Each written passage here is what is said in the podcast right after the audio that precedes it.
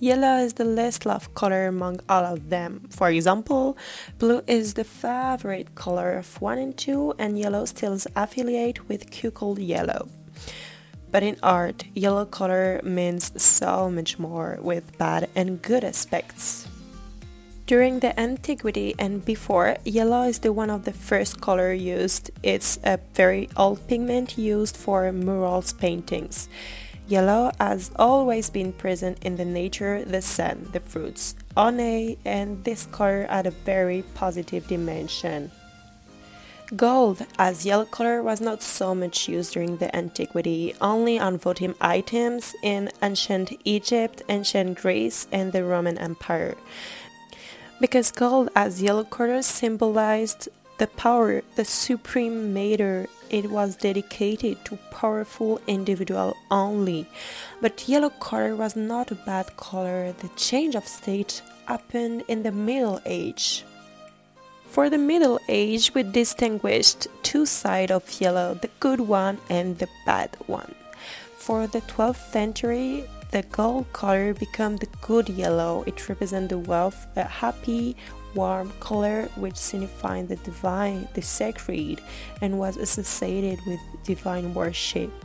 We can see it on the Byzantine mosaics, manuscripts, miniature, and Italian paintings.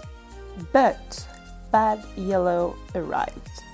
The yellow pigment was difficult to mix on painting and other and the color always becomes stale over time. The color lied and was never the same as in the nature.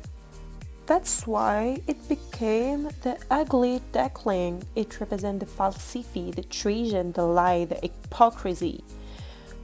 From the 13th century, Judas, the ultimate traitor in the Christian religion, was dressed in yellow. Yellow was the perfect dishonest color and was associated to jealousy, the envy, one of the seven deadly sins, and this color was to flee. Yellow curse went to medicine, and this color represented disease, the wasting, the decay, the old age. This yellow bad buzz went until the 19th century. The 19th century and its artists restored the ladder of nobility to the color yellow. The Orientalist pictorial movement introduced the yellow as a warm color symbol of the Orient, but yellow is still used as little touch on the paintings.